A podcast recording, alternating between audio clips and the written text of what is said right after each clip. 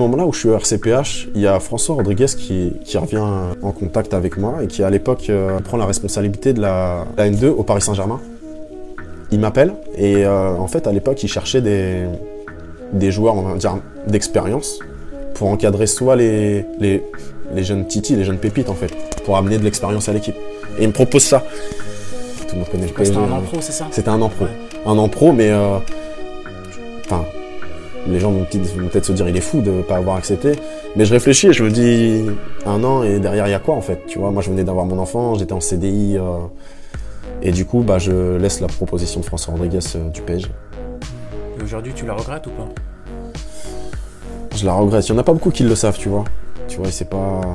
Tu vois, peut-être parce qu'ils vont dire euh, Clem, il est fou, tu vois, d'avoir- loupé cette, cette opportunité-là. Je sais pas, c'est un- après, c'est des choix, tu vois. C'est des choix personnels. Je venais d'avoir mon, mon premier enfant. Je venais de. Tu vois, je venais de me mettre dans la vie active, tu vois, de signer mon CDI. Donc j'ai fait ce choix-là. Après, c'est c'est le choix. C'est peut-être le choix de la raison. C'est pas le choix du cœur qui a parlé, c'est le choix de la raison, mais. euh, mais voilà, c'est comme ça. Ça te donne une stabilité quand même. C'est ça.